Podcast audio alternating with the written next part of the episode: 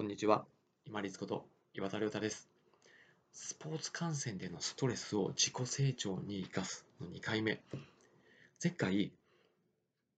その選手なり、チームなりが一生懸命頑張ってる、もう精一杯なんだっていうのを認めてあげられるっていうお話をしました。認めてあげられると自分が感情的にならずに済む。そして自分の頑張りをも認められるようになるっていうお話をしたんですけれども、次の段階として、その人なり精一杯やってるっていうのを認められたら、もう完全にその人のことを、まあ、完全にとはちょっと言い過ぎかもしれないですけれども、許せるぐらいまで距離感を持って離れることができるようになります。で、ことスポーツの場面で言うと、例えば審判の方が、まあ、こう、視野狭窄になっているからかもしれませんけれども、あれだけのプロの審判であっても誤審っていうのがありますよね。まあ、テレビマッチオフィシャルっていうのがありますけれども、けれども、それでもやっぱり誤審っていうのはなかなか難しいと思います。なぜか、人間ながらです。で、自分が推してるチームの、まあ、監督、もしくはコーチ、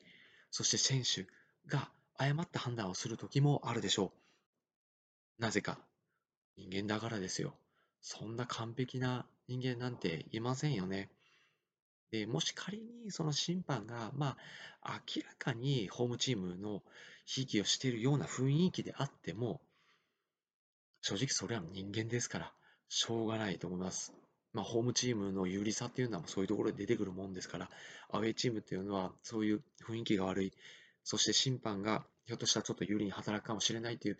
不利な場面であってもそれを覆すぐらい頑張って勝ちに行くっていうのがまたスポーツの醍醐味だっていうところもあります。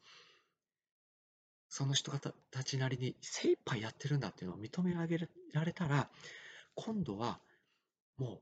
人間としてもうそこがその技量としての限界なんだっていうのを認めながら許してあげましょうよ。その中でそのスポーツがどういうふうに今後進んでいくのか、まあ、その試合の中で、その中で展開をどういうふうに変えていくのかっていうのを試されるのも、自分が推しているチームの戦略であり、方策、まあ、じゃないかなと思うんですよね。なかなか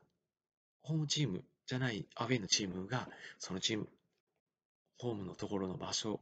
アウェイのチームで、失礼しました、アウェイのチームで勝とうとすれば、それは大変ですよ。けれども、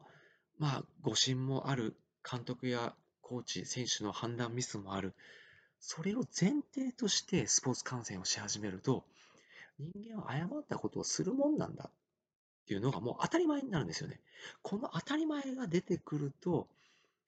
不思議なことにさらに怒らなくて済むようになります。怒らなくて済むようになると、距離を取れるので、許すというよりも、まあ、自分の意識を離していく。っていう感覚に近いですかね。まあまあ、それが許すといえば許すのかもしれないんですけれども。こと人が集まる場、まあ、前回もお話ししましたけども、まあ、学校であり、職場であり、いろんなこう場でいろいろな人が集まって同じ方向に向かって頑張りましょうっていう時に必ず、まあ、いいアイデアとして出たものを潰そうとする人がいたり、場を乱そうとする人がいたり、もしくはまあ、こちらの当事者に対して、なんかこう、変な言動を行ったり、悪態をつこうとする人もいます。うん。でもそれがやっぱり人間なんですよね。そのスポーツを見ていく上で、そういう人間のまあ限界というか、頑張ってるけれども、もうそれでしょうがないなって諦める力、見るときに諦めて見ていくっていうのも、そのスポーツを観戦していく中で見ている人が養われる自己管理能力なんじゃないかなと思います。やっている、まあ、審判も監督、コーチ、選手もみんな精一杯でやってます。そこをしっかり認めた上で、その過ちっていうのを認めて許してあげられるようになりましょう。まずは感情的にならずにしっかり距離を置く。その見方っていうのをスポーツ観戦で養っていければいいんじゃないかなと思います。それでもやっぱり応援できるっていうのが本当の推し活応援できるチームとしてのファンのあり方じゃないかなとも思っています。本日もご清聴いただきましてありがとうございました。皆様